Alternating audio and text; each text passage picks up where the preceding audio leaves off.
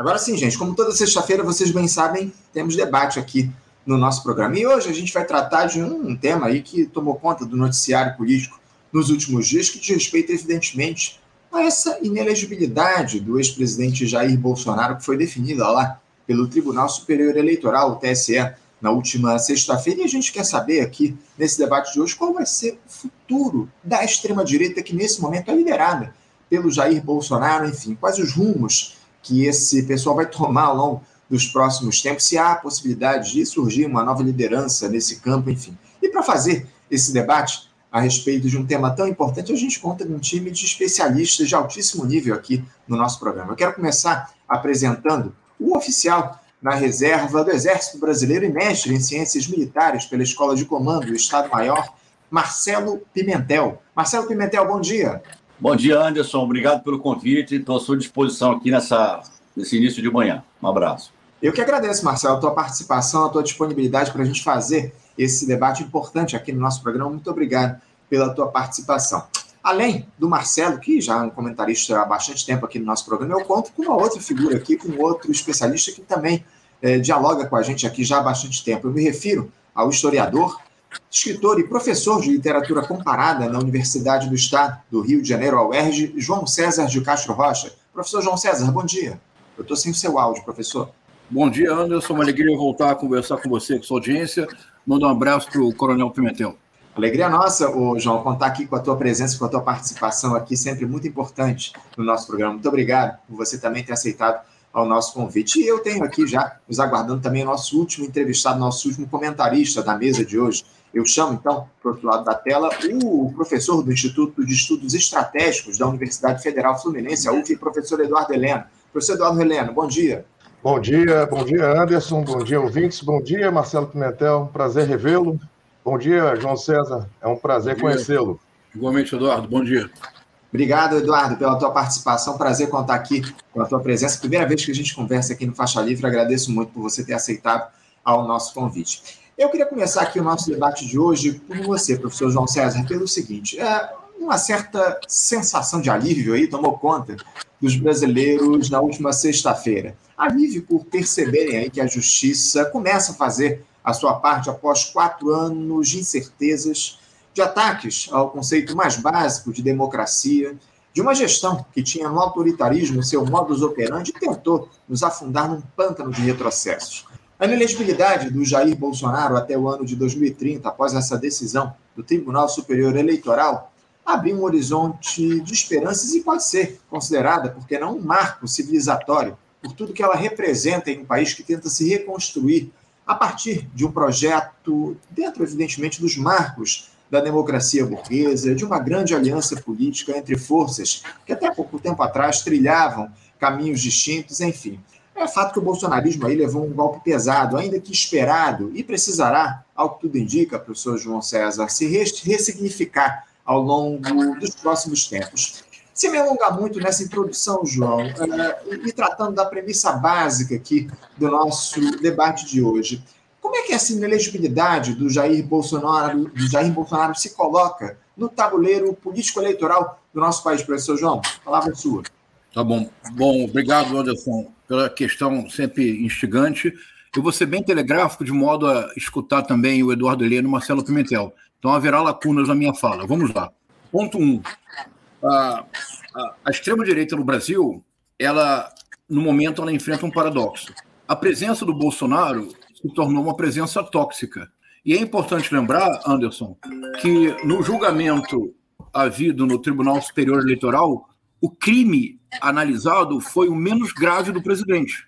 Se a reunião com os embaixadores, por si só, da maneira como ele a conduziu, denunciando o Tribunal Superior Eleitoral como golpista, denunciando as urnas como parte de uma trama para não impedir a sua reeleição. Se isto, em qualquer lugar civilizado do mundo, já é suficientemente grave, e naturalmente a ineligibilidade era, era assegurada, não podemos esquecer que este dos crimes eleitorais, eleitorais foi o menos grave. Há crimes de muito maior monto, que inclusive envolvem bilhões de reais utilizados de maneira inadequada, ah, de maneira que é vedada pela legislação eleitoral. Então, primeira observação. Segunda observação, no juízo, eu destacaria dois votos. E talvez surpreenda a nossa audiência, Anderson, mas eu destacaria o voto do, do Nunes Marcos, do Cássio Nunes Marcos. Por quê? O voto dele foi muito claro. O voto dele disse: a atitude do presidente, se não foi adequada, não é suficientemente grave para ensejar a ineligibilidade. Vírgula. No entanto, ao dizê-lo, não estou questionando as urnas, que o sistema é confiável e não há razão objetiva para questioná-lo. Então perceba que mesmo o juiz que votou a favor do Bolsonaro não esposou a hipótese chave do bolsonarismo entre a partir de 2021, a falta de confiança das urnas. Terceiro ponto, o voto do ministro Alexandre de Moraes teve uma enorme importância, não pelo aspecto que nós sempre destacamos, mas porque ele, ele mais ou menos tocou o dedo na ferida da forma de operação da extrema-direita na, no, no universo digital. Ele utilizou a palavra-chave, ele disse simultaneidade. Qual simultaneidade? Disse o Alexandre de Moraes. Ao mesmo tempo em que a reunião ocorria, cortes já circulavam nas redes sociais e a TV Brasil já mostrava flagrantes instantes da reunião com os embaixadores. E ele destacou a palavra-chave, que é a palavra que levou no mundo inteiro a extrema-direita ao poder, que é a exploração desta inédita simultaneidade entre ação. Nós estamos aqui falando agora, Anderson. A transmissão é imediata, a recepção ocorre enquanto eu ainda não concluí a frase, as pessoas interpretam, interferem, no, interferem dialogam no, na caixa de diálogos. alguém pode dizer algo que venha mudar minha opinião. E, e se alguém disser algo que eu não havia pensado, eu reconhecerei com grande honestidade intelectual, direi, estava errado. Então, veja, este eixo de simultaneidade entre ação, transmissão, recepção, interpretação que afeta a ação que não se concluiu é a grande novidade do universo digital e a extrema-direita não teria chegado ao poder sem a exploração deste eixo de simultaneidade para tornar uma notícia objetivamente falsa um fato político verdadeiro, isto é, se uma notícia falsa tem um impacto e produz um efeito objetivo e concreto, aquela notícia falsa se transforma em fato político verdadeiro. Essa é a estratégia da extrema-direita no mundo inteiro, é a estratégia da extrema-direita no Brasil, e o paradoxo é: a extrema-direita no Brasil, para continuar vicejando, ela precisa se afastar de Bolsonaro. Neste sentido, a inelegibilidade é uma faca de dois gumes ela é indispensável, mas ela é justamente o que a extrema-direita precisa para se manter com algum projeto de poder para 2026. Desculpe se eu falei muito, Anderson.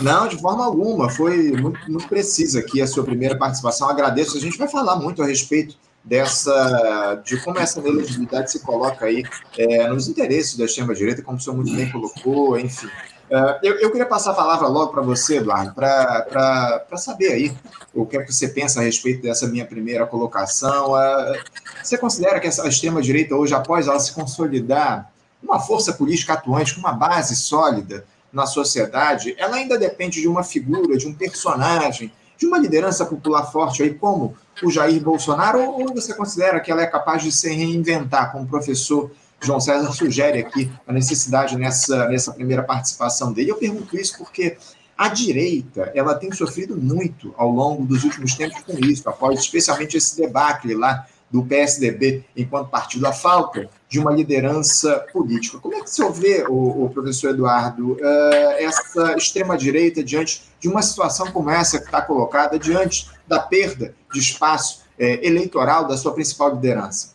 Bom, Anderson, é, a gente pode ver em três níveis. A gente pode pensar no nível global, como a extrema-direita tem avançado, mas a gente também pode pensar que nesse nível global chega a ser um desgaste. Né? Então, é, por exemplo, quando a gente vê o governo Trump, né, um, há um recuo dessa extrema-direita. A extrema-direita, como ela não faz é, tradicionalmente parte dos governos, né, ela, ela parte de um campo muito idealista. Né? Quando ela começa a fazer parte de governo, quando ela começa a se inserir no sistema, a gente tem uma série de contradições, a gente tem uma série de questões que o, o eleitor né, e o próprio sistema é, vão a, a reagir. Então, no caso brasileiro e no caso americano, né, é, são a, a, nós temos a reação do sistema a essa extrema-direita. Então, a gente tem é, o próprio sistema político e das próprias instituições uma reação. Então, nesse aspecto, né, é, a extrema-direita sai né, um pouco mais, vamos dizer, é, enfraquecida pelo contato com a realidade, pelo, pela forma de governo. Um outro aspecto que a gente pode ver aqui, já falando do caso brasileiro, é que Bolsonaro é parte de uma extrema-direita, né? E era a parte que conseguia ali trazer os votos para essa extrema-direita. Porque, por exemplo, na década de 90, década de 80, havia uma extrema-direita, inclusive entre os militares da reserva, mas era uma extrema-direita que não conseguia expressão uh, em votos. Né? E o Bolsonaro ele acaba sendo catapultado, né, é, como um projeto para a presidência já em, em, em 2017, é, 2014, mas dentro de um outro aspecto que o, o, professor João César tocou aqui, que é que se relaciona com a nossa forma de comunicação hoje em dia. Né? Quebramos algumas hierarquias da transmissão de informação. Né? Os jornalistas hoje competem né, com o influencer, com o vizinho, com o tio do WhatsApp. Então, é, os, os, professores universitários competem, né, é, de certa maneira, também com esse público, né, é, dentro de uma lógica de informação, de algoritmos, né, e de, de programas que conseguem é, manipular uh, o que é importante para a população. E é nesse campo que a extrema-direita é, começa a crescer aqui no Brasil. Né? É é, é, é, é, essa falta dessa hierarquia, dessa seleção de informações. Vivemos hoje um mundo em que a geração nunca teve tanto acesso à informação e, ao mesmo tempo, é tão desinformada. Né? A multiplicidade de escolhas né, não, permite a gente fazer uma seleção né, mais exata do que, precisa, que nós precisamos nos informar. E com isso, né, a extrema-direita cresce, cresceu uh, e, e, e, e, teve o Bolsonaro como um dos nomes. Né? Com essa decisão do TSE, né, ela perde muito do seu impulso. Né? Ela perde muito do seu impulso. Mas é, ainda é muito cedo né, para avaliar se haverá um outro nome ou se gradativamente uma parte dessa extrema-direita vai se vincular a um novo tipo de direita no Brasil. Ainda são os movimentos de tabuleiro, né? Muito difícil a gente determinar com três anos, quatro anos de antecedência, né? Agora, uma coisa é certa, da mesma maneira que o Bolsonaro é, chega às eleições de 2018 devido à prisão do Lula, é, e aí passa a liderar né, a, a, a, as eleições, as pesquisas de opinião para as eleições, né, a prisão dele hoje né, esvazia, por enquanto, né, qualquer é, projeto vinculado à sua imagem. Né? Mas pode acontecer também um outro efeito, que é um efeito de martirizar o Bolsonaro. Tudo vai depender de como né, os crimes, como a, é, a transparência dos é, relacionada aos atos que ele cometeu, tudo que for apurado, tem uma série de, além dos apontados pelos né, uh, juízes do TSE, pelos magistrados do TSE, há uma outra série de, de crimes que foram cometidos, supostos crimes que foram cometidos por Bolsonaro, que devem ser levados a público. Então, tudo isso pode, aí sim, né, trazer uma nova visão é, da extrema-direita, né, e não só para os extremistas, mas também para quem é de fora, né, analisar é, e ver como opção não viável essa linha política. Agradeço, agradeço muito sua primeira participação, professor Eduardo, e eu vou já passar a palavra, sem perder tempo aqui, para o Marcelo Pimentel, para ele fazer uma análise. Fica à vontade, Marcelo, para falar a respeito é, da Inclusive, eu quero fazer esse alerta, que a gente está num debate, vocês fiquem à vontade para fazer é, interrupções aqui em relação às falas uns dos outros, enfim, fiquem à vontade. A ideia aqui é justamente essa, debater ideias a partir desse espaço que a gente tem. Marcelo, como é que você avalia, então, essa inelegibilidade do Bolsonaro e como é que ela influencia é, a disputa pelos cargos na institucionalidade? A gente não pode esquecer que ano que vem a gente já tem eleição novamente. Como é que ela, essa inelegibilidade dele se coloca nessa disputa política eleitoral aqui no nosso país, Marcelo? Bom, Anderson, em primeiro lugar, meu cumprimento ao João César, ao Eduardo. É um prazer real estar aqui conversando com vocês e debatendo.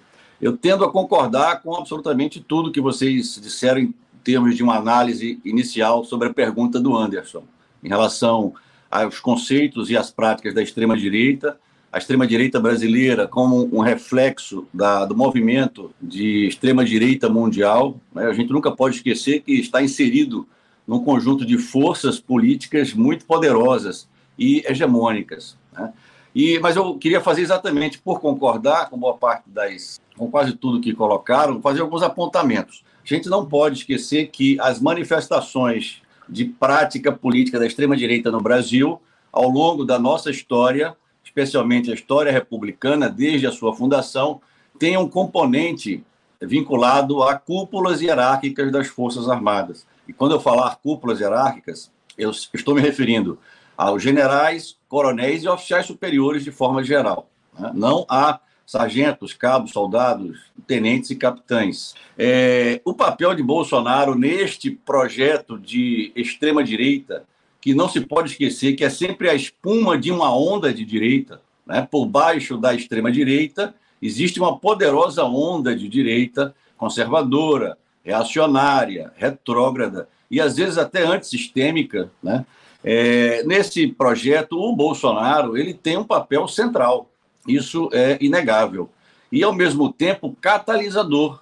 Como o Eduardo lembrou, esse lançamento da candidatura presidencial do Bolsonaro ele não aconteceu em 2017 a partir do, do, do episódio histórico do impeachment. Ele vem de antes. Ele é uma construção, ele é um processo. Né? O Eduardo colocou o ano de 2014 e eu colocaria uns dois anos antes, quando eu, de dentro do Exército, já como cúpula hierárquica, ouvia, transitando nos corredores dos quartéis generais, o nome de Bolsonaro, é, à medida que a sua geração foi chegando ao generalato e ao alto comando do Exército, como uma opção eleitoral a ser considerada pelos militares. Mas apesar desse papel ser central e catalisador, eu considero que não é, digamos, o concebedor é, da própria candidatura e até o gestor e gerente do seu processo político eleitoral. Não se pode esquecer o poder de convencimento da sociedade em termos eleitorais da participação de um general do alto comando, o general Mourão, na chapa, em companhia de chapa de Bolsonaro em 2018 algo que também já era cogitado nos muros da caserna desde 2014 e 15, quando o general Mourão chegou ao alto comando, exatamente no mês de março, no dia 31 de março de 2014. É, com relação aos ataques do TSE, eu concordo plenamente com as questões que o João colocou, se essa decisão do TSE em relação à inelegibilidade do Bolsonaro somente até 2030, né, às vésperas, inclusive, da eleição presidencial que supostamente sucederia ao governo do presidente Lula caso ele fosse reeleito ou alguém do campo do PT. Ele é, advém de ataques ao sistema eleitoral. O, o, João colocou que é uma questão objetiva que o sistema eleitoral é inexpugnável. Mas, apesar disso, não se pode esquecer o papel da própria esquerda, lá há mais ou menos 10 anos, iniciando questionamentos subjetivos ao sistema eleitoral que já tinha seus 10 anos. Né? E também não se pode esquecer que existe naquela reunião, que é o fato gerador do fato jurídico da sua ineligibilidade, que foi concebida aquela reunião e teve a participação ativa do seu entorno militar, dos generais que compunham a Casa Civil, a Segov. A Casa Civil já estava com o Centrão, mas a Segov, aliás, a, Secretaria-Geral da Presidência era do general Ramos. O general Braga Neto já era o candidato a vice-presidente. O ministro do STM esteve presente à reunião. Então, houve é, a concepção militar dessa reunião. E o general Braga Neto foi esquecido. É o vice-presidente na chapa, que se beneficiaria desse ataque ao sistema eleitoral, foi esquecido pelo TSE nesse momento. É, em relação à extrema-direita como a, a, a força política que combate a extrema-esquerda, não se pode esquecer nunca essas polarizações extremas, ela pode ser descartada nesse projeto. E talvez agora nem seja mais interessante, como bem colocado pelos dois, que o Bolsonaro surja como protagonista. Talvez ele, como antagonista da direita, como vimos no episódio da briga, entre aspas, entre Tarcísio, ex-capitão, e Bolsonaro, capitão do Exército, possa exemplificar muito bem o que o João e o Eduardo falaram. E, finalmente, em relação a aquilo que Eduardo finalizou a sua colocação sobre o uso das redes sociais, das TICs, né, das NTIC, das novas tecnologias de informação e comunicação. A partir dos, de 15 anos para cá, os militares, institucionalmente, e pessoalmente souberam usar este instrumento de forma muito eficaz, tanto na sua comunicação pública, tanto assim que em 2018, ao alvorecer do governo Bolsonaro Mourão, os índices de confiança, respeito e credibilidade das Forças Armadas eram os mais elevados possíveis, comparados com outras instituições. Pesquisa da Atlas ontem divulgada demonstra a degradação desses índices. Então, soube-se usar todas essas redes informacionais de controle, concepção e conformação da opinião pública né, para este projeto de poder que teve a extrema-direita como espuma, mas que tem uma direita, a velha direita brasileira conservadora, reacionária e retrógrada, como força motriz dessa onda. Então é assim que eu insiro a minha opinião nesse, nesse debate. Obrigado, Marcelo. Obrigado pela tua primeira participação aqui na nossa discussão. Daqui a pouquinho eu vou retomar, inclusive, contigo esse tema aí fundamental que você trouxe da, da questão militar, no que diz respeito a todo esse processo político que está colocado no país. Agora, João, eu vou te retornar a palavra, fica à vontade também para tecer comentários a respeito das falas do Eduardo, do professor, do, do professor Eduardo, do Marcelo, mas eu queria trazer uma outra questão aqui, porque há uma análise que ganha corpo, João, de que já há aí uma perda de força do bolsonarismo a partir da, dessa decisão é, que, que foi tomada pelo TSE e o que a gente vê é, com uma votação aí no dia de ontem dessa reforma tributária. Porque o presidente do PL, que é o partido do ex-capitão lá, o Valdemar da Costa Neto, ele não atendeu ao pedido do Bolsonaro aos parlamentares para que se opusessem a essa simplificação da cobrança de impostos no país. O governador do Rio de Janeiro, Cláudio Castro, ele apoiou o texto aprovado ontem. Já o governador de São Paulo, Tarcísio de Freitas, que é apontado aí como um dos prováveis herdeiros do capital político do ex-capitão, saiu quase que aos tapas de uma reunião ontem lá com parlamentares e lideranças do PL. Uh, Aliás, o próprio Bolsonaro criticou, inclusive, a decisão de apoio a essa matéria no encontro de ontem. João, uma força política que mais uma vez demonstra não saber lidar com o contraditório, como é o caso do bolsonarismo, que aposta no radicalismo, que não é afeita ao diálogo, essa força política pode pavimentar uma estrada duradoura na política nacional, João? Como é que você essa primeira reação do Bolsonaro a uma decisão política de membros do partido que divergem do que ele defende. Porque, só para ilustrar aqui para os nossos espectadores, 20 dos 99 deputados do PL votaram favoráveis a esse texto da reforma tributária no dia de ontem. Ah, você acha que já há uma sinalização de perda de força ou perda de liderança por parte do ex-capitão a partir do que a gente tem observado nos últimos dias, João? Ah, Deixa eu retomar alguns pontos que o Eduardo Helena e o Marcelo Pimentel mencionaram e a gente começa o diálogo.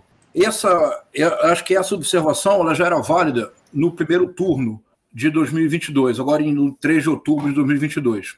Porque em 2018, e eu faço aqui uma proposta, vejamos como o Eduardo Helena e o Marcelo Pimentel reagem. Em 2018, o Jair Messias Bolsonaro, como político individual, sem uma estrutura partidária ah, articulada o apoiando, é o maior fenômeno político da nova república. Não há nada semelhante de 1985 até hoje ao que aconteceu em 2018. O Bolsonaro vence o Fernando Haddad depois de disputas muito apertadas, por exemplo, segundo turno, Dilma Rousseff com Aécio Neves, etc. O, o, Bolsonaro vence o Haddad com uma folgadíssima margem de bem mais de 10 milhões de votos. O Bolsonaro elege, em 2018, um sem fim de deputados estaduais, federais, senadores e governadores. Aqui no Rio de Janeiro, Anderson, o Wilson Witzel, muito próximo à eleição, tinha 2, 3% de, nas pesquisas. No debate final, a participação dele foi tão pífia que ele levou um pito do senador Romário. Quer dizer, não havia nada naquele homem. Nas duas últimas semanas de campanha, ele se une ao Flávio Bolsonaro e ele reverte a campanha. O senador eleito pelo Rio de Janeiro foi uma liderança evangélica de muita importância no meio evangélico e, sobretudo, no meio musical evangélico. O senador Harold de Oliveira, que derrota o César Maia. Nos últimos dez dias de campanha, há uma, uma, um disparo maciço de mensagens de WhatsApp, sobretudo entre a comunidade evangélica, de todas as matizes, e o Harold de Oliveira, surpreendente, surpreende a todos e vence. Então, em 2018, eu proponho, em 2018, o Bolsonaro carrega consigo o bolsonarismo. É ele, a sua figura individual, esse, essa jogada de marketing absolutamente genial que no futuro será estudada, que é um político, que não é um político. O Bolsonaro não é um político, ele é uma franquia.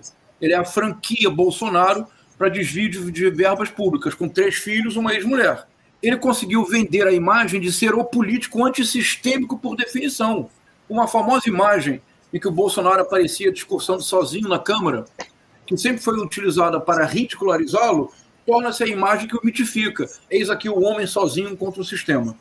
Isso em 2018. No primeiro turno de 2022, eu proponho, acontece o efeito inverso é a extrema-direita consolidada e enraizada em diversos matizes sociais brasileiros, com uma rapidez surpreendente, como a extrema-direita se enraizou no Brasil, é a extrema-direita que leva Bolsonaro, e não mais o contrário. Ele é o primeiro presidente da nova república a não passar para um segundo turno em primeiro lugar. A exceção é o Fernando Henrique Cardoso, que sempre venceu no primeiro turno. Então, essa, esse enfraquecimento da figura do Bolsonaro é perceptível em boa medida, Anderson, porque um líder messiânico, como ele se propôs, um líder messiânico é aquele que sacrifica-se a si mesmo para salvar a causa. O Bolsonaro, pelo contrário, está sempre disposto a sacrificar a causa para salvar a própria pele. Não há messianismo que possa prosperar com Valdemar da Costa Neto oferecendo mansão, advogado e salário. Há um limite concreto e objetivo. Para concluir, que eu não quero me estender muito para escutar o Eduardo e o Marcelo há um ponto que o, o, o Eduardo mencionou que eu acho que é muito importante. Ah, a extrema-direita, a grande novidade política do século XXI é que a extrema-direita aprendeu a seduzir corações e mentes, o que é espantoso e assustador. Isso ocorre, sobretudo, pela, pela, pela despolitização da polis, porque se traz para a política o engajamento típico das redes sociais. Isso pode permitir uma enorme visibilidade e uma aparência de poder, mas que não é um fato. Veja, nos locais onde a extrema-direita permanece no poder, é porque havia um projeto e havia uma articulação institucional. Então, Viktor Orbán, que sempre foi o grande modelo do Bolsonaro, mais do que o Trump, o Viktor Orbán, ele conseguiu manietar a justiça, alterar o sistema eleitoral e interferir na universidade. Mas isso porque o Viktor Orbán não lacra nas redes sociais. O Viktor Orbán faz política a política da extrema-direita, mas o Viktor Orbán faz política. Na Polônia, o Andrzej Duda permanece no poder porque, em lugar de lacrar nas redes, como Donald Trump e Eduardo Bo e Jair Bolsonaro, o, o Duda, o Erdogan, o Viktor Orbán, eles realmente articulam políticas de Estado, que são políticas que não, não condizem com o nosso campo político, são políticas de Estado de extrema-direita que consiste. O Netanyahu tentou fazer isso agora em Israel houve uma grande revolta popular. Do que se trata? Manietar a justiça, em primeiro lugar. Alterar as regras do sistema eleitoral a partir da justiça manietada. Faz-se legalmente, mas faz-se legalmente porque subverteu-se o processo judiciário. Interfere-se na, na organização a, psicológica da sociedade, universidade, cultura, etc, etc. É uma política de Estado. A extrema-direita nos Estados Unidos e no, e no Brasil, eu proporia isso para o Marcelo Pimentel, e para Eduardo Lino para nossa reflexão. Caíram na armadilha da extrema-direita. Porque a armadilha é: quanto mais bem sucedido nas redes sociais é o bolsonarismo, tanto mais fracassava o governo Bolsonaro. E o colapso da administração pública do Bolsonaro tem similar nos Estados Unidos. Veja, o Donald Trump e o Jair Bolsonaro, eles gastaram a maior parte do seu tempo não governando. Porque governar é uma coisa muito chata, Anderson. Tem que ficar atrás da mesa, tem que se reunir com 50 pessoas por dia, tem que encontrar pontos de convergência onde só há diferença, tem que conseguir convencer um Congresso a votar uma reforma tributária que há 30 anos está esperando. Governar é verdadeiramente um trabalho infernal. Agora, mitar e lacrar nas redes sociais, você pode fazer acordando às três horas da madrugada no escritório improvisado do seu, do seu armário. Mas o resultado concreto é que Quanto mais o bolsonarismo parecia exitoso nas redes, mais o governo Bolsonaro fracassava. A tal ponto que, a partir de 2021, literalmente o Bolsonaro transferiu a tarefa de governar para o pretenso ministro Arthur Lira. Vou parar por aqui. É isso que eu quero propor, que há essa armadilha da extrema-direita. Há uma extrema-direita, a lá Hungria, a lá Viktor Orbán, que trabalha para implementar políticas de Estado que, que permitam a sua perpetuação no poder. E há uma extrema-direita circense, Brancaleone, a lá Trump e Bolsonaro, que precisamente quanto mais visíveis, mais fracassa a administração. Obrigado, João. Obrigado. Eu vou passar essa provocação sua aí para o professor Eduardo para ele falar a respeito disso. E eu queria acrescentar também uma outra questão, o professor Eduardo. Uh, você vê o Bolsonaro com condições de emplacar aí os seus herdeiros políticos, estando ele fora dessa disputa eleitoral? Porque muito se falou aí nos últimos dias sobre os nomes de Tereza Cristina, né, senadora, ex-ministra, também da Michelle Bolsonaro, esposa do ex-capitão, como potenciais candidatas à presidência da República, carregando o capital político do Bolsonaro. É claro que tudo ainda é muito recente, evidentemente, qualquer especulação hoje pode cair por terra, mas como é que você vê essa disputa aí que se inicia pelo espólio eleitoral do Bolsonaro e outra? Eu queria acrescentar aqui também uma outra questão. Como é que você coloca essa inelegibilidade do Jair Bolsonaro na comparação com o que o presidente Lula sofreu a partir da Operação Lava Jato? O Lula também ficou inelegível lá em 2018. Você coloca essas, esses dois processos no mesmo patamar político-eleitoral, a inelegibilidade do Bolsonaro e a inelegibilidade do presidente Lula lá em 2018, pro professor Eduardo? É, Aderson, eu coloco em patamares diferentes, até pelas trajetórias, até pelo momento político, até pelo que representava. É, é claro que é, quando a gente olha a questão da Lava Jato, né, a gente vê uma, uma operação complexa que também conseguiu ganhar corações e mentes, mas cuja, cuja intencionalidade era um projeto de poder, e do qual né, o, o, último aliado do, do, Bolsonaro, que se tornou um Moro, né, um aliado de conveniência normal, né, é, tentou cap, capitalizar o máximo possível. Né. O caso do processo do Bolsonaro, né, eu vejo mais como uma tentativa de normalizar, é, voltar à normalidade dentro da República, dentro do, daquilo que a gente acredita ser uma República, do que a gente acredita ser a democracia. Porque é, entre a, a, a, Lava Jato, a, o impeachment da Dilma, Lava Jato e a eleição, né, a última eleição, o Brasil praticamente é, caminhou né, praticamente num limite é, flertando com uma quebra democrática, a quebra das instituições democráticas. Né? A, a, o 8 de janeiro simbolizou apenas a cereja no bolo, mas várias tentativas. E por quê? O Bolsonaro, né, o, o, professor João César falou a questão né, da, da, personalidade messiânica.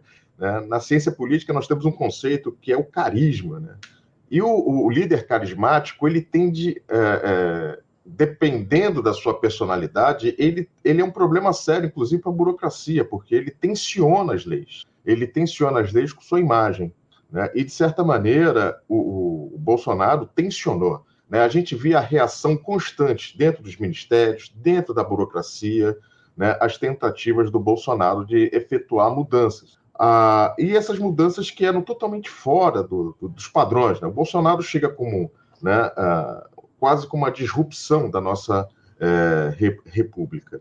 Tem um aspecto que uh, você tocou, que é deixar o legado ou tentar eleger né, nas próximas eleições. Eu sei que as próximas eleições que nós teremos serão eleições municipais. E a lógica da eleição municipal ela é distinta da eleição para governador, para deputado federal. Né? Então, essas eleições, por exemplo, já em 2020, ano da pandemia, né, é, elas já apontavam que, por exemplo, é, ninguém com o nome de Bolsonaro conseguiu se eleger.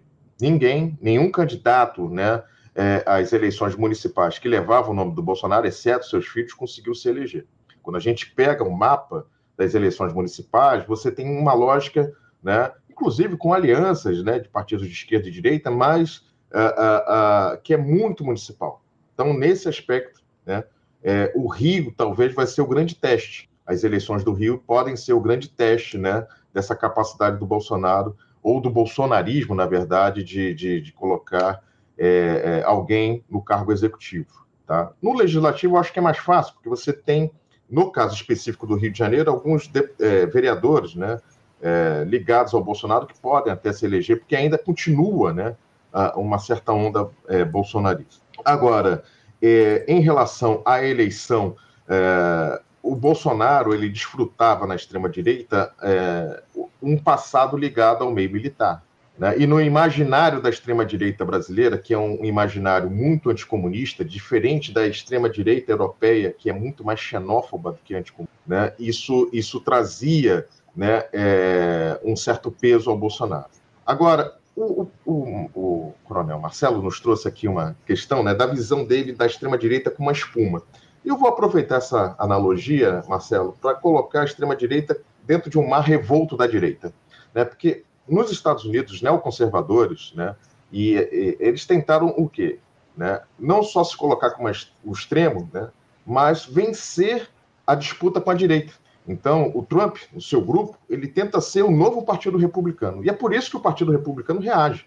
E aqui no Brasil, né, é, é, a, o Bolsonaro né, e o seu grupo, Mourão, que na verdade Mourão se aproxima depois, né, mas o, o, grupo em volta do Bolsonaro, né, eles tentam ser a nova direita. O Aécio já tinha feito mais ou menos essa aproximação com a extrema-direita já em 2014, com a questão do aborto, né, com outras pautas conservadoras, mas ele não, não teve força. Né? E o Bolsonaro tenta ser essa, no, essa nova direita, mas também parece que não consegue. Né? Não consegue, até porque uma parte da direita né, é, reage. Mas, de qualquer forma, né, sendo ou não, né, existe uma direita que está mais fortalecida, embora o bolsonarismo esteja mais enfraquecido. Basta ver a composição do Congresso. A composição do Congresso hoje, aliás, desde 2014, nós temos é, repetido congressos conservadores. É isso, Anderson. Não, obrigado, Eduardo. Cada vez mais conservadores. Esse é o detalhe, né? Os congressos aqui no nosso país, ao longo desses últimos anos, a conformação de deputados e senadores é cada vez mais conservadora. Essa é a grande questão. Marcelo, uh, te passando a palavra mais uma vez, uh, e insistindo aí nesse tema dos militares. É, a saída do Bolsonaro dessa disputa eleitoral até 2030, Marcelo, você acha que favorece de alguma forma esse projeto que os militares gestam aqui no nosso país e que você muito bem tem colocado ao longo dos últimos tempos aqui no nosso programa? Ou você acredita que o ex-capitão ele era um ativo muito importante nessa lógica das Forças Armadas de ocupar os cargos de comando na institucionalidade? Eu queria que você falasse como é que essa inelegibilidade do Bolsonaro ela se encaixa nessa lógica militar que está aqui colocada no nosso país nos últimos tempos, por favor. Pois é, Anderson. É, veja, Bolsonaro não é ex-capitão. A gente tem que partir de umas premissas práticas que talvez é, nos clareiem o cenário, né? Mas é, a gente está centrando nossa conversa aqui em Bolsonaro. Por isso que eu digo que ele é uma figura central em todas as ocasiões, né? mesmo inelegível, ele continua sendo central no nosso debate, na mídia corporativa, hegemônica, né? É o Bolsonaro o centro das atenções. Ontem o Bolsonaro protagonizou ou antagonizou com um protagonista chamado Tarcísio, que é, aí sim, ex-capitão do Exército. Mas fomos formados na mesma forma, na mesma escola, que é uma escola sui generis. A formação do militar e o seu progresso profissional, ela é muito homogênea. E quando as cúpulas hierárquicas estão politizadas e visivelmente agregadas a um determinado polo político, a direita, a extrema-direita, é evidente que, pelo efeito institucional do arrasto, né, o, a liderança carismática no conceito weberiano que o Eduardo colocou aqui, ela é utilizada como uma forma de é, conseguir seguidores, seja para uma eleição, seja para uma ação política, uma ocupação de áreas militares de frente a quartéis de forma sincronizada, como vimos por 70 dias, o caldo de cultura, a incubadora do 8 de janeiro. Então, o Bolsonaro tem esse papel realmente de ser central. Essa é a função dele. E a gente continua é, tornando a sua figura central. Né? Mas eu não posso deixar de destacar aqui para o João e para o Eduardo, e para você, Anderson, para os que nos assistem, que existe uma relação orgânica, funcional e pessoal do Bolsonaro, que sempre foi extrema-direita. Eu acho que não é surpresa para ninguém considerar que ele sempre foi extrema-direita e sempre expressou, desde o início da sua carreira, no, em 1988, política ininterrupta até a decisão do TSE recente, né? constantes eleições sucessivas, ele sempre foi extrema-direita. O que a gente tem que entender é como esse fenômeno eleitoral, que o, que o João colocou muito bem, é inegável que é um fenômeno eleitoral, que não é fortuito, ele é fruto de várias ações. Né? Eu sou muito preocupado com a visão de sistema em que a gente esquece os agentes no campo, com seus hábitos, praticando. E quem está fazendo a prática política no Brasil hoje são as cúpulas hierárquicas, são os oficiais do Exército ou ex-oficiais do Exército, como o capitão Tarcísio. Então, quais são os pontos que eu queria levantar aqui? O Rio de Janeiro é muito importante como base eleitoral e militante do bolsonarismo, para usar a expressão que o João costuma utilizar. foi na, na base eleitoral da Vila Militar, com eixo na Vila Militar, e a partir daí, pelo uso de relações sociais ampliadas e potenciadas, potencializadas pelas mídias, que essa base eleitoral e militante foi aumentando. Se fizer um estudo da ciência política sobre a quantidade de eleitores do vereador Bolsonaro, depois deputado federal por cinco ou seis mandatos, até presidente da República, a gente vai ver um aumento a partir daquele eixo do Rio de Janeiro, Vila Militar, Realengo, Deodoro, Marechal Hermes, e por aí vai, Zona Oeste, onde reside o capitão Bolsonaro, desse fenômeno que foi sendo construído. E começou a ser mitificado, tornado esse líder carismático, quando a sua geração chegou ao alto comando do Exército, a partir dos anos 2010, sendo introduzido nas escolas militares como modelo. E a partir daí se começou a fazer uma bricolagem da imagem do Exército, Forças Armadas de maneira geral, com essa liderança carismática. E o que é que ajudou no Rio de Janeiro a compor esse, esse fato do Itzel, que o, o João levantou aqui, né, da sua inexpressividade, de repente alavancada a governador do Rio de Janeiro, foi uma outra, um outro fator político-social, que é a questão religiosa no Rio de Janeiro. A comunidade evangélica neopentecostal ligada a várias denominações que foram para a política por intermédio das suas lideranças orgânicas. Opa, perdemos aqui. Ah, voltou. Tá voltando aqui o Marcelo. Voltou aqui, Marcelo. Marcelo, a gente perdeu por um segundo aqui a sua participação. Agora a gente voltou aqui. Você me ouve bem? Você me escuta bem, Marcelo? É, eu, eu perdi o teu áudio aqui, o Marcelo. Não sei se o, se o João e o, o Eduardo estão te ouvindo. É, eu perdi o teu áudio. Eu não consigo te ouvir aqui, Marcelo. Eu vou te pedir para que você é, refaça a, a, a, sua, o seu acesso, Marcelo, porque eu perdi o seu áudio aqui. Eu tô, eu tô sem o seu áudio na nossa transmissão. Vou pedir só para você refazer a conexão para a gente daqui a pouquinho retomar a tua fala. Aqui, infelizmente, houve esse probleminha, só para você fazer, refazer essa conexão para a gente retomar aqui a tua fala. Enquanto o, o Marcelo, é, eu perdi aqui a conexão do Marcelo, eu queria fazer duas observações, especialmente a respeito do Marcelo falou, aliás, o professor, Marcelo, o professor João e o Marcelo falaram aí sobre a figura do Wilson Witzel aqui no Rio de Janeiro. Eu lembro que é, o Wilson Witzel foi eleito governador lá em 2018, à esteira do bolsonarismo. Eu lembro que cerca de duas semanas antes do primeiro turno, eu estava passando ali pelo Largo da Carioca, que é uma na região central, fica na região central aqui do Rio de Janeiro. O Wilson Witzel estava fazendo lá um comício, lá não tinha ninguém assistindo o comício do Wilson Witzel. Tinha um assessor lá do lado dele, era a única pessoa que estava assistindo a, a fala, estava acompanhando o que o Wilson Witzel estava falando, que era uma figura absolutamente desconhecida, como o próprio João comentou aqui na fala dele e acabou, pouco tempo depois, sendo eleito, vencendo o primeiro turno aqui das eleições do Rio de Janeiro e, e acabou ganhando lá no segundo turno é, o, cargo de governador do Rio de Janeiro. Ó, o Marcelo retomou aqui, está tá retomando a conexão, vou recolocar ele aqui. Marcelo, você me escuta bem?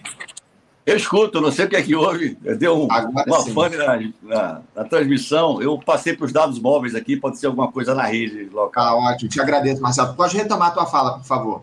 É, só concluindo, não sei exatamente onde parou. É, esse fenômeno eleitoral que tem que ser estudado, João Eduardo, tem que ser estudado pela ciência política, pela, é, pela antropologia, pelas ciências sociais de forma geral, é, e às vezes até pela psicanálise esse fenômeno eleitoral tem que ser compreendido para a gente entender qual é a essência, quais são as essencialidades dele. Então, quando eu falei da relação orgânica do Bolsonaro com o alto comando das Forças Armadas, quando eu digo alto comando, eu falo das instâncias que comandam o Exército, a Marinha e a Aeronáutica. É o alto comando do Exército, composto dos 17 generais de Exército, o almirantado, composto pelos oito almirantes de esquadra, e o alto comando da Força Aérea.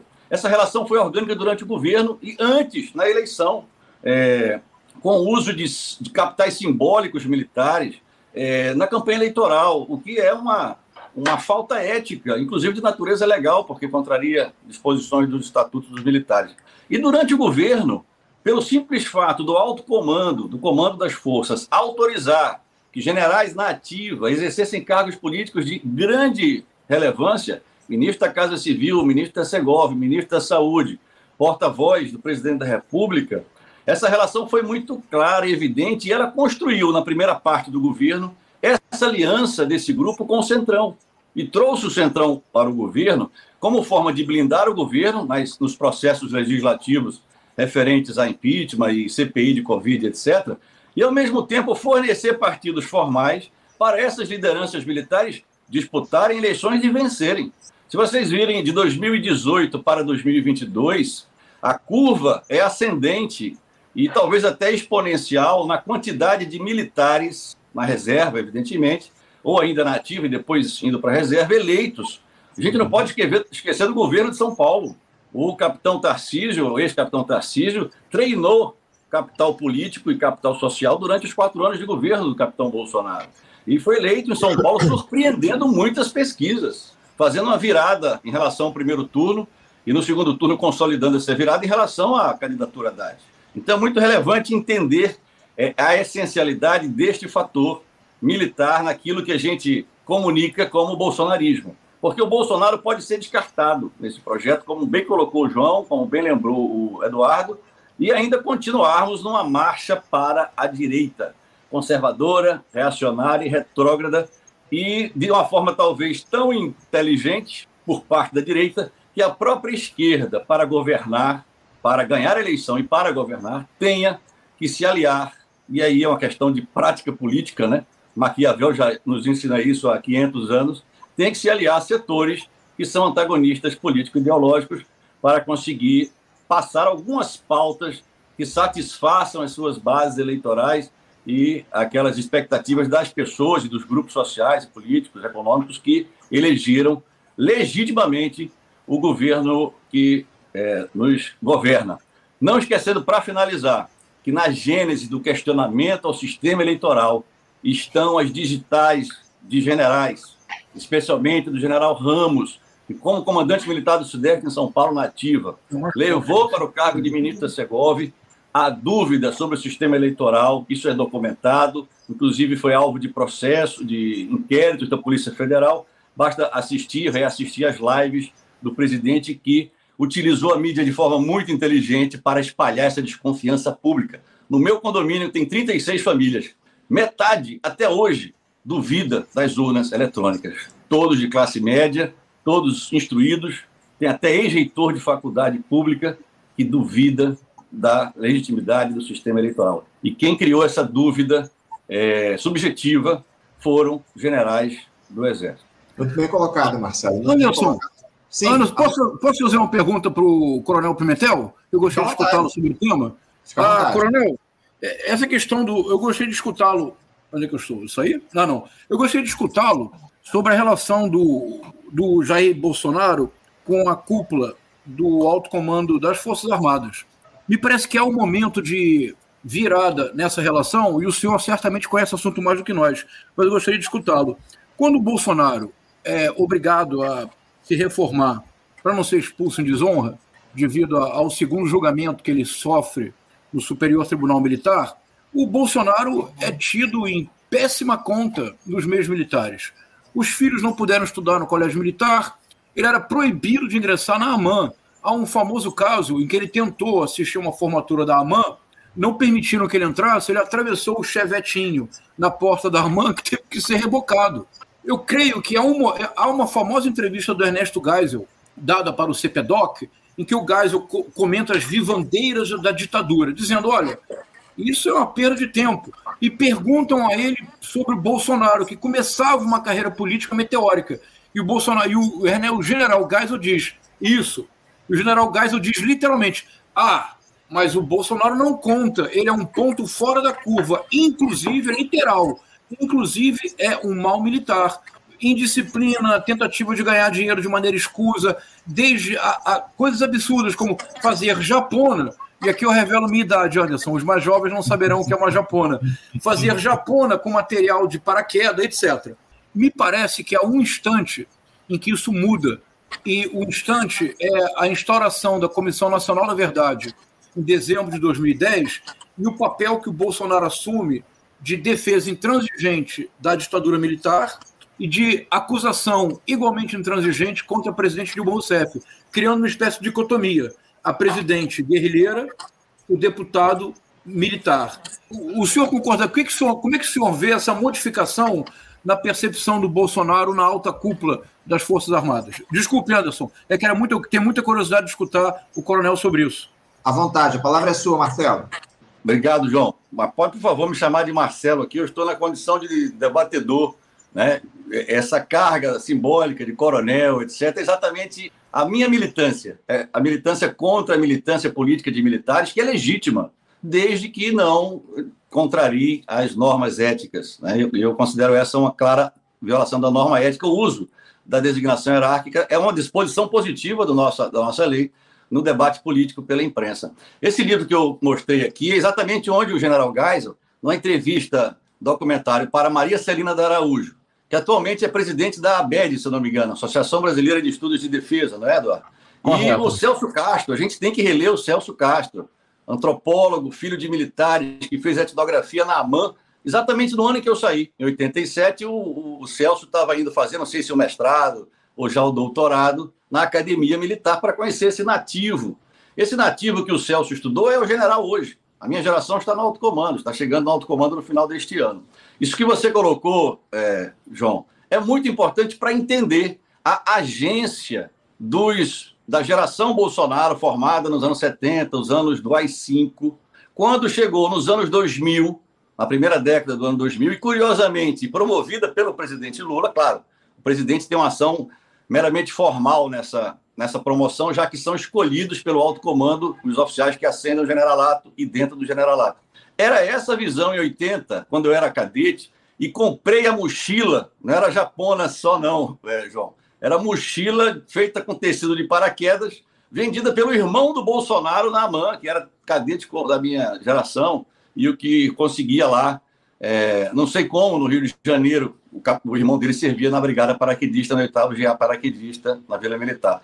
Então foi isso, aquela geração dos anos 80 de cúpulas hierárquicas, que estava comprometida com o processo de abertura da Aliança Democrática, de garantir a transição sem retrocessos, como na Argentina, dos cara pintadas, etc., é, estava comprometida com esta superação histórica. E não via aquela figura meio sindicalista fora de lugar, né? que todos conheciam da sua ganância pelo, pelo dinheiro, tanto assim que ele decidiu trocar a carreira de oficial pela carreira política. Então, sem dúvida, essa, essa, isso que você falou são fatos reconhecidos. E foi assim que o tenente, aí eu vou usar a designação hierárquica por uma questão de contexto histórico, via aquela figura. Foi assim que em 2018, quando eu via se concretizar a sua candidatura com a grande aderência da minha geração, me contrariou. E eu manifestei essa contrariedade. Como que essa figura relacionada no campo político à extrema-direita e no campo ético-militar a violações claríssimas de ética, a ponto do exército da ocasião é, recomendar e decidir pela sua expulsão por indignidade ao oficialato, com perda de posto e patente, uma demissão, é, infelizmente, reformado em segunda instância pelo STM, ainda conformado, em sua esmagadora maioria, por ministros escolhidos durante a ditadura e recalcitrantes em relação ao processo de abertura. Então, essa figura, para mim, era um absurdo que aquele mal militar que o próprio general Geisel, na ditadura e depois dela, se referia como mal militar, e como eu via, que fosse considerado uma, um representante ou que a sociedade visse o Exército por intermédio do capitão Bolsonaro e do general Mourão e dos generais em massa do alto comando que participaram do governo e deram credibilidade perante a sociedade que nos admira e que nos admirava mais ainda até 2018 para é, ser presidente da República. Aí sim, vinculado a esses conceitos que você apresenta tão bem da extrema direita ou do uso que a extrema da, da direita faz da extrema direita para as suas, os seus jogos de poder. Então, não sei se respondi a sua questão, é a agência da sua geração que chegou ao comando e arrastou ah, e mitificou essa figura, é, na minha visão, é, deplorável, de militar, de político e de cidadão.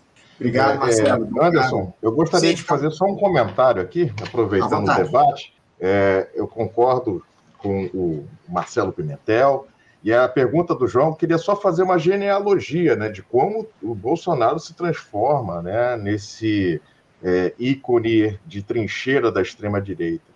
Quando a gente pega os discursos do Bolsonaro no Congresso, a maior parte, até 95, eram de discursos que, é, no qual ele xingava o comandante de operação terrestre, general Fajardo. Por que xingava? Porque o general Fajardo tinha ordenado que ele não poderia fazer campanha na Vila Militar não poderia fazer campanha em estabelecimento militar. Qual era a tática do Bolsonaro? Né, trazer as esposas de oficiais para fazer né, a movimentação por salários. E em vários relatórios ele é, ele é comparado a sindicalista. Né? Até mesmo entre os oficiais da reserva, que tinham uma visão de extrema-direita e se organizavam em grupos, o Bolsonaro não fazia parte. Só a partir de 95, quando o governo Fernando Henrique estabelece uma política de direitos humanos, é que o Bolsonaro vai começar junto. E é muito por.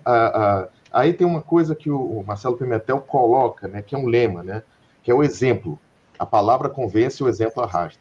Né? É, nós temos nessa época uma eleição no Clube Militar em 95 para 96 que vence o coronel Ibiapina de Lima, general Ibiapina de Lima, que era um dos coronéis dos inquéritos policiais militares. Ele organiza um grupo chamado Estácio de Sá, né, para vencer as eleições do, do clube militar, e uma das é, a, dos pontos da sua campanha é revitalizar as histórias, a narrativa de 1964. É a partir dali que então a revista do Clube Militar começa a publicar temas sobre é, escritas sobre 1964 e Bolsonaro, né, é, de olho no público, começa também no Congresso a falar sobre 1964, a defesa da, da ditadura militar.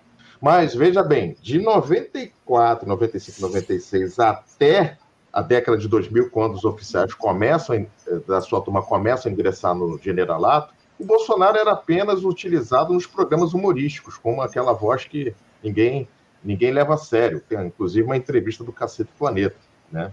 É, é, então, existe um movimento, primeiro, né, que vem, a, a, como o próprio Marcelo Pimentel colocou, de transformar ele, né, é, gradativamente, né, é, pelo fato de ser um deputado, mas haviam outros deputados militares. Então, por exemplo, o coronel Jarbas Passarinho tinha muito mais é, é, é, relevância nesse período, inclusive é crítico do Bolsonaro. Tem uma entrevista que ele faz criticando o Bolsonaro.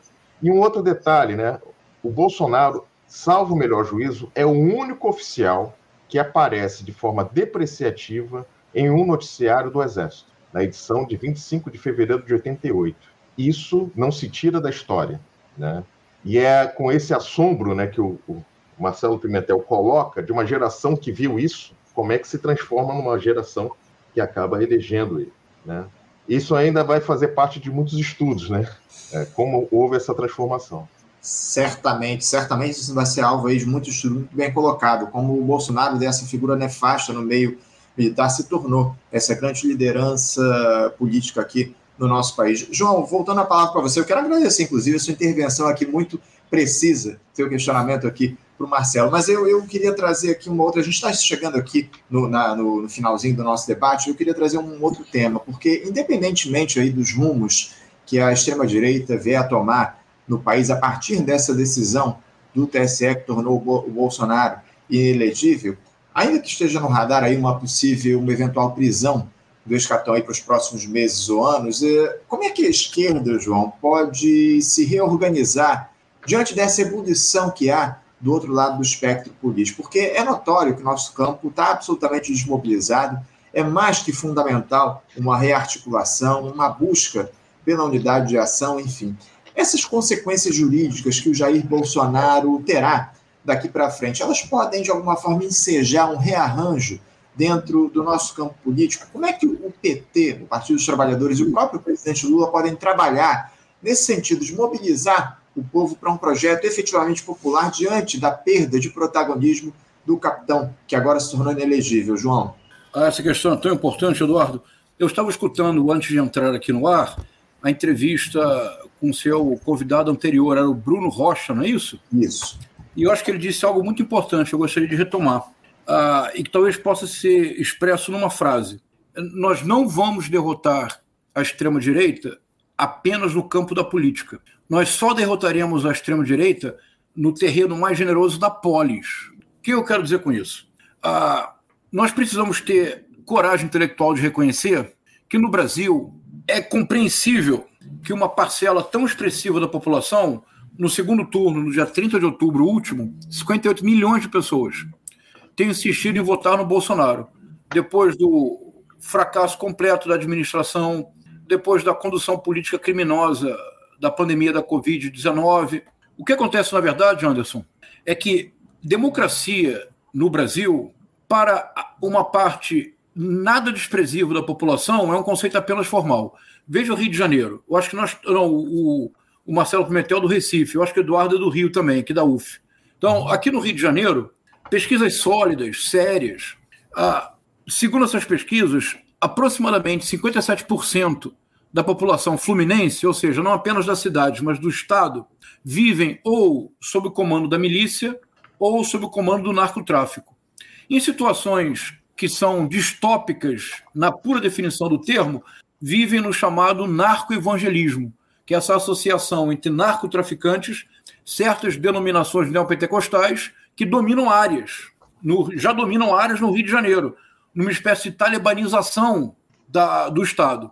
Portanto, Anderson, para estes 57% de fluminenses, a democracia é apenas um rito obrigatório a cada quatro anos para que não percam seus direitos como cidadão. Se você não votar no Brasil, você não tira passaporte, você não renova carteira de motorista, etc, etc.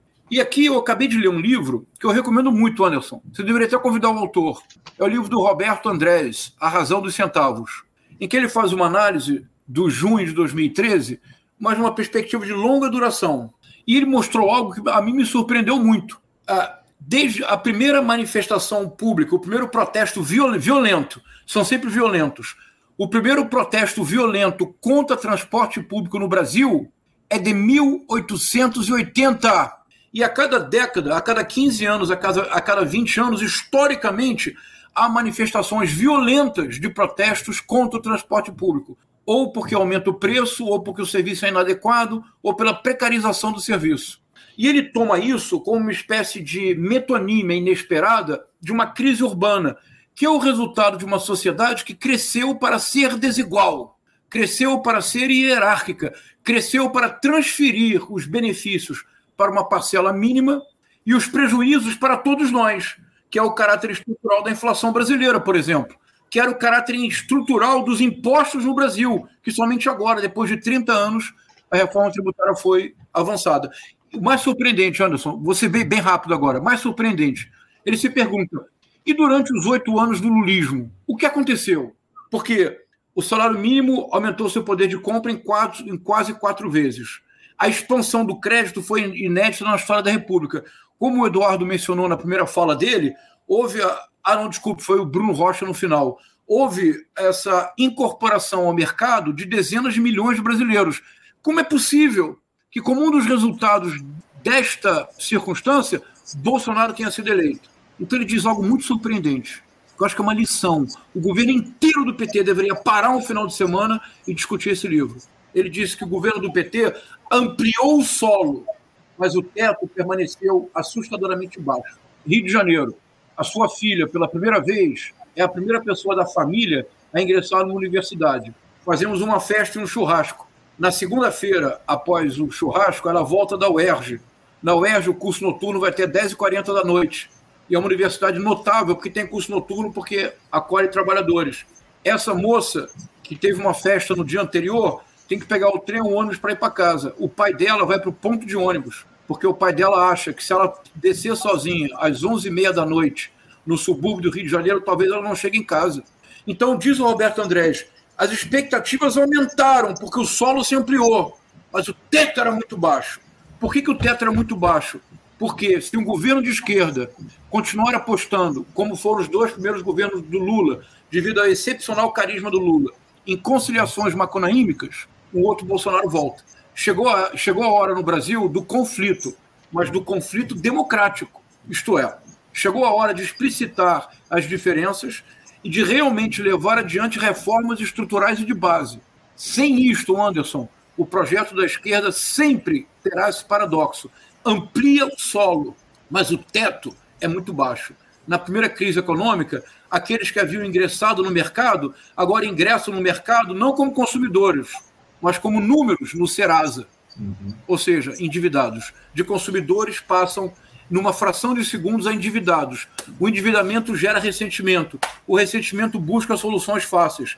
A rede social oferece um afeto, o ódio, e o caldo entorna. Então, me parece que a esquerda tem que pensar com muito cuidado, nós temos ainda três anos e meio pela frente para comprar brigas, para explicitar o conflito e para levar adiante reformas uhum. necessárias. É isso, o ódio agrega enormemente, ainda mais a partir do que a gente tem visto aqui nos últimos tempos no nosso país. Obrigado, professor João, pela sua, pelo seu comentário, pela sua resposta. Eduardo, passando aí a palavra, é, como é que você observa essas esquerdas aí se colocando dentro dessa nova dinâmica aí que tende a surgir na política nacional? Aliás, você é, acredita nesse rearranjo, de fato, da política a partir da, da inelegibilidade, de uma eventual prisão do Jair Bolsonaro? Como é que você vê as esquerdas se inserindo nessa dinâmica? Bom, é, primeiro, a gente tem que pensar que essa ineligibilidade é uma reação de todo o sistema. Né? Uhum. E, e, dentro desse sistema, a gente tem disputas. Tem disputas dentro da esquerda, tem disputas dentro da direita. A grande questão do Brasil ainda continua sendo a desigualdade. Né? Mas há uma parte da esquerda que aposta muito mais na questão identitária, que é uma, uma pauta importante. Mas o que é mais importante? Assegurar a diminuição da desigualdade ou outros tipos de pauta? Esse é um, é um debate que, tem, deve ser feito. Uma outra questão é que a direita, a extrema-direita em especial, ela se alimenta do medo. E ela não precisa de programa eleitoral, não. Ela já tem os programas religiosos, que são pagos é, em nossas TVs abertas, que são concessão pública, e ela tem os programas policiais, que são parte da é, concessão aberta, TV pública. Então, tudo isso alimenta o imaginário do medo. No caso do Rio de Janeiro, onde você tem, inclusive, um perfil religioso muito sui generis, é, é, a gente tem praticamente metade da população carioca é protestante, a outra metade é católica, né? É, existem espaços onde o Estado não está presente e que é, esses grupos religiosos se inserem. Não estou nem é, colocando aqui a questão se é conservador ou não, mas é, é comum você ver pessoas né, é, oferecendo alimentos para moradores de rua porque o Estado não está ali presente. Né? E são oferecendo, por exemplo, assistência religiosa em prisão porque o Estado né, é, não tem condições sequer de, de, de, dar condições mínimas de direitos humanos dentro das prisões. Então, é, é existe um, um, fator no Rio de Janeiro, né, que talvez é, seja importante para a gente é, pensar né, qual o campo da esquerda, é que ou, ou, a gente, né, e olha que o governo do estado do Rio de Janeiro também ele vem, é, o atual governador faz parte desse movimento religioso, né? Então, o nosso campo de desigualdade no Rio de Janeiro é muito grande. Então, primeiro é você, né? É, eu penso que nós temos que ter um novo tipo de representação nas próximas eleições, né? A esquerda deve buscar corações e mentes, né? É, e trazer para o brasileiro, para o, o, o Fluminense, no caso, né? É, a ideia de um, de um sonho possível, né? Onde você possa ali articular as ideias e projetos porque na prática, né, a representação partidária da esquerda tem diminuído. Como é que você pode falar de um projeto se você não chega ao eleitor? E a outra coisa é a cultura político-partidária e a cultura democrática. O voto no Rio de Janeiro, né, é, é, como se vota no Rio de Janeiro, né, tem variáveis que às vezes não tem a ver com a cultura política. Então, as pessoas. A eleição do ITS é um pouco disso. As pessoas não votam já porque não acreditam na política.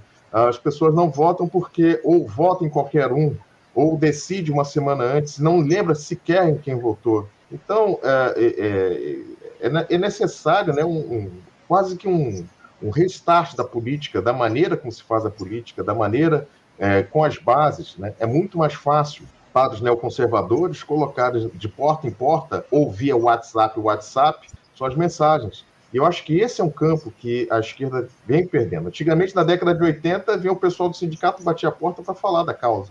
Hoje, o WhatsApp né, da, da, da, da extrema-direita chega mais rápido. Então, são caminhos de se fazer a política que devem ser debatidos. É isso. Obrigado, obrigado pela sua, pela sua participação, Eduardo. Marcelo, passar a última palavra aqui do nosso debate. Estamos chegando aqui ao fim dessa nossa discussão. Uh, Lula ele, ele tem condições, Marcelo, talvez interesse de avançar é, sobre as Forças Armadas a partir desse momento em que o, o, bolsonarismo, de alguma forma, pode perder força? Porque até agora o presidente teve uma atuação lamentável, para dizer o mínimo, em relação aos militares nesse início de gestão, pelo menos é a minha avaliação. É, um Bolsonaro fora da disputa eleitoral, isso pode abrir espaço para o Lula se impor enquanto comandante em chefe das Forças Armadas, Marcelo? Anderson, é, vou finalizar fazendo um comentário sobre o que o Eduardo falou, João, e respondendo a sua pergunta. João, Os problemas da polis se resolvem na polis. Concordo absolutamente com você. E também assisti o restinho da entrevista do Bruno. E acho um excelente diagnóstico que ele fez e você deu um fecho e uma, uma utilização muito interessante como fecho a sua, as suas ideias aqui. É, veja, é, cinco, os cinco fatores que reacenderam este protagonismo político das cúpulas hierárquicas têm que ser estudados. Claro, todos vão estudá-lo a partir de agora. Aqui né? se iniciou, espero eu, um processo. Os processos não são eventos, são processos, demoram, às vezes, até uma geração de é, retirada dos militares como corporação, como, como é, estamento, como classe, seja lá como os classifiquemos, né? nos classifiquemos, do outro lado da muralha, da polis. Nós devemos entrar na política fazendo a política de defesa. Ponto. Nós devemos nos politizar a este ponto, e sensibilizar a sociedade para os problemas de diagnóstico da defesa, para darmos respaldo ao Estado brasileiro, em consequência, à sua sociedade de inserção mundial e de garantia das nossas soberanias, que não é apenas a territorial. Esses cinco fatores, dois eu destaco, porque não se pode repetir erros. Né? Aqui a gente está, acho que todos somos aqui de um campo político à esquerda, ou centro-esquerda, digamos assim, e acho que todos apoiamos o projeto eleitoral do presidente Lula, que é uma liderança carismática de muito mais consistência do que a liderança carismática do Bolsonaro, na minha opinião, e tem uma prática política muito interessante. Dois desses fatores são importantes é o emprego de forças armadas em ações não militares, não propriamente militares. E isso houve no início do governo do presidente Lula em 2003, por várias razões até justificáveis, é, o início desse processo de reativação do protagonismo político, exatamente pelo protagonismo em outras áreas que não de defesa. Me refiro à GLO, à pacificação de comunidades conflagradas pelo crime, em substituição da polícia, o que militariza a polícia também, e em relação ao emprego de força no âmbito internacional. A MINUSTA, a missão de estabilização da ONU no Haiti, por 10 anos, na minha visão, foi é, um equívoco político, por várias razões que não convém aqui destacar. Então, a gente não pode repetir esses erros. E há quatro princípios que têm que ser observados agora para nos colocar do outro lado da muralha e deixarmos embaixo do palco da política, sustentando-o, para que as lutas políticas se deem sobre o palco político, a polis. E são muito simples. O primeiro é um manda e outro obedece. O presidente da República é o comandante supremo. Ele manda nas Forças Armadas por intermédio do seu ministro da Defesa. Foi uma boa escolha? Tem feito um bom papel? Segundo princípio, é simples assim, o mandato obedece é o primeiro. O segundo é muito claro, é o título da minha inserção pública. A palavra convence e o exemplo arrasta. O que as cúpulas hierárquicas fizerem é, agora vai repercutir por gerações, como o que as cúpulas hierárquicas fizeram nos últimos seis anos. Infelizmente, repercutirá por gerações. Tenho parentes capitães que reproduzem o pensamento bolsonarista na expressão do João. Terceiro princípio: o militar que quiser se inserir na política como protagonista tem que seguir a lei, tem que fazer isso de acordo com o estatuto dos militares e não está sendo obedecida, não estão sendo obedecidas essas disposições. E o último, que é o que eu encerro aqui, agradeço a, ao convite mais uma vez do Faixa Livre e foi um grande prazer, João e Eduardo, conversar e ouvi-los ado, cada um no seu quadrado. Um abraço. Marcelo Pimentel, agradeço muito a sua participação conosco mais uma vez aqui no Faixa Livre, da mesma forma que eu agradeço ao professor João César de Castro Rocha. Muito obrigado, professor, pela sua participação conosco aqui. Um ótimo final de semana para o senhor. Um abraço forte. Muito obrigado, Anderson, mais uma vez. Uma alegria grande conversar pessoalmente com Marcelo Pimentel e com Eduardo Helena. Aprendi muito com eles. Alegria nossa sempre aqui contar com a sua participação, bem como conhecer aqui o Eduardo Heleno, a primeira vez que a gente conversa aqui no programa, Eduardo, agradeço muito a sua participação aqui no Faixa Livre, também desejo a você um ótimo final de semana, obrigado aí por abrilhantar o nosso debate no dia de hoje. Obrigado, Anderson, obrigado, Marcelo, revê-lo nesse debate, obrigado, João César, foi um prazer conhecê-lo, e como colocou o Marcelo Pimentel, ado, ado, ado, né, é, o importante é a gente reformar, reforçar república, democracia e instituições. Sempre precisaremos delas na Polis. É isso. Muito obrigado mais uma vez, Eduardo, pela sua participação. Quero agradecer, acima de tudo, também a todos os espectadores que nos deram audiência aqui no dia de hoje. Muito obrigado por acompanharem o programa aqui até agora. E lembrando que na próxima segunda-feira, a partir das 8 da manhã, estaremos de volta com mais uma edição do nosso Faixa Livre, diretamente aqui do nosso canal no YouTube. Muito obrigado pela audiência de todos vocês. Um ótimo final de semana, um abraço e até segunda. Tchau. Você ouvinte do Faixa Livre, pode ajudar a mantê-lo no ar. Faça sua contribuição diretamente na conta do Banco Itaú, agência 6157, conta corrente 99360, dígito 8. Esta conta encontra-se em nome do Sindicato dos Professores do Município do Rio de Janeiro e região, o Simpro Rio, uma das nossas entidades patrocinadoras, mas seus recursos são destinados exclusivamente para o financiamento do nosso programa. Você pode fazer sua doação de qualquer valor, utilizando também a nossa chave Pix, que é ouvinte@programafaixalivre.com.br. Sua contribuição é fundamental para a manutenção desta trincheira progressista no ar.